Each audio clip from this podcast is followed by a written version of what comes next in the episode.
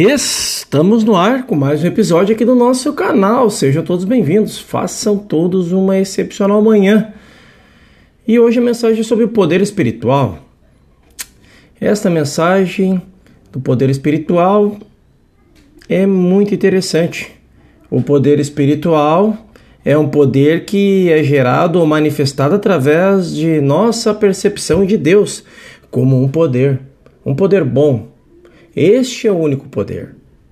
Em outras palavras, o poder espiritual vem com reconhecimento, não de que você vá dar um tratamento para remover a cobra da corda, mas que a corda é uma corda e que não há nenhuma cobra lá. Você não precisa dizer uma oração ou dar um tratamento para remover cobra quando durante todo o tempo ela é uma corda. Isso é o poder espiritual. Para quem não viu a questão entre a relação entre a corda e a cobra, nos episódios anteriores falamos sobre esta questão, esta analogia, essa parábola que retrata a ilusão da realidade. Na experiência individual, isso significa que, ao andarmos para cima e para baixo no mundo, percebendo Deus como a natureza infinita de nosso ser, não olhamos para o mundo e lutamos para salvá-lo, mudá-lo ou reformá-lo. Nosso poder espiritual consiste em olhar através do ser humano para a divindade que está no centro do seu ser e, desse modo, cumprimentar o Cristo como ser individual. Você nunca terá de dizer isso em voz alta, você não terá de mencionar isso para ninguém. Numa loja, num bonde, num automóvel, em qualquer é, lugar que você esteja, onde quer que você esteja. Se você não prestará atenção às aparências externas, mas sempre perceber esse Cristo, Deus, como o centro do seu ser, a realidade de todo ser e perceber que por trás desta máscara está o homem real, o homem da criação de Deus. Esse é o poder espiritual.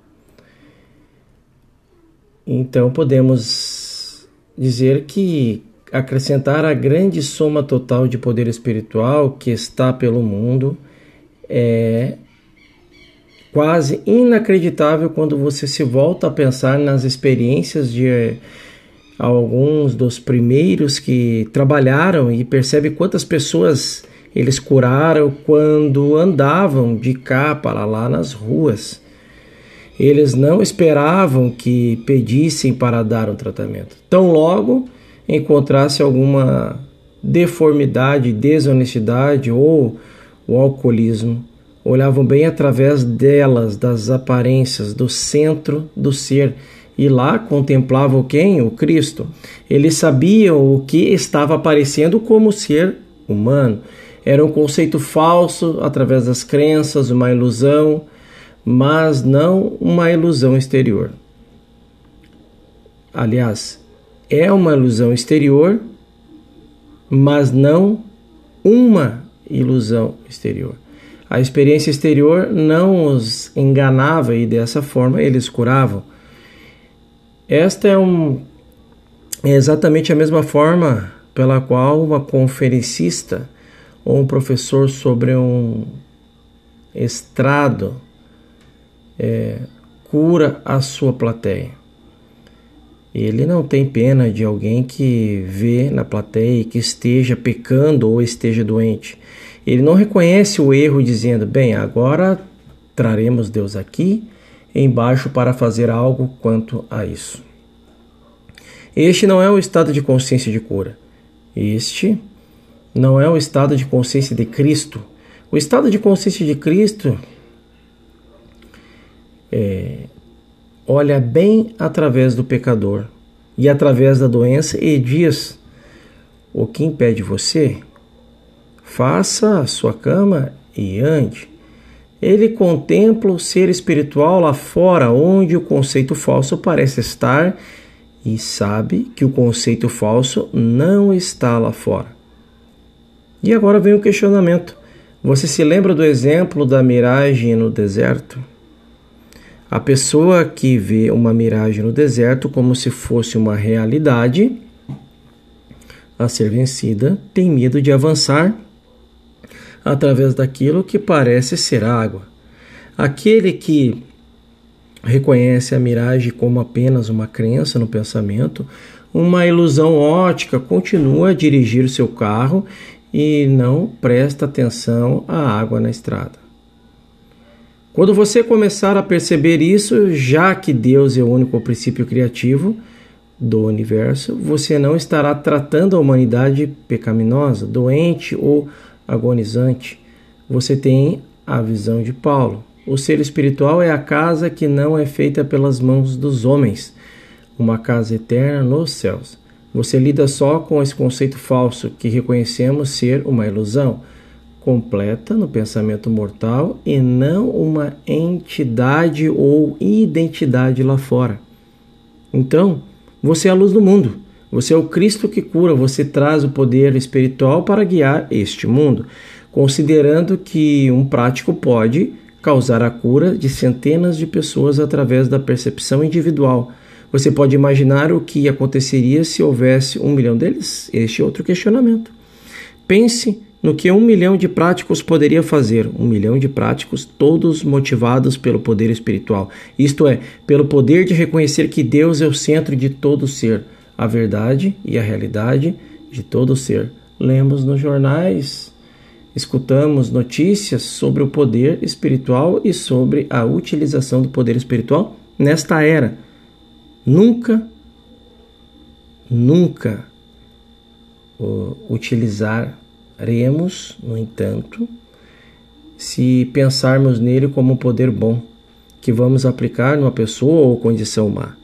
Esta é apenas uma ideia tão ignorante quanto rezar a Deus para reformar um homem mau ou dedicar uma oração para curar uma criança doente. É um absurdo. Se Deus soubesse qualquer coisa sobre o homem, mal ou a criança doente, ele teria feito alguma coisa quanto a isso, muito antes de alguém fizesse alguma oração. O poder espiritual está na percepção de Deus como onipresente, como presença que aparece como ser individual. Você pode começar a utilizar o poder espiritual a qualquer momento, todo e qualquer momento. Então, tudo que você tem que fazer é adotar o primeiro mandamento de Moisés e o mandamento que Jesus acrescentou a ele, que também é um mandamento do Velho Testamento revisado. Há apenas um poder. Não reconheça nenhum outro poder a não ser de Deus e veja Deus onipresente como todo ser individual. Reconheça que o bem é o único poder e que o mal não é um poder. O mal não existe como poder, mas como uma, ilusão. Segundo o mandamento, ama o teu próximo como a ti mesmo. Significa que se você acreditar que você mesmo é espiritual, que sua mãe ou seu filho são espirituais, você deveria amar ao próximo. Quer dizer, o mundo todo, como o mesmo amor, saiba que Deus é apenas a realidade de ser desta pessoa como do ser daquela pessoa. Em outras palavras, saiba que Deus é a realidade do ser universal e que não há nenhum ser separado ou a parte do ser de Deus. Então, você está utilizando o poder espiritual.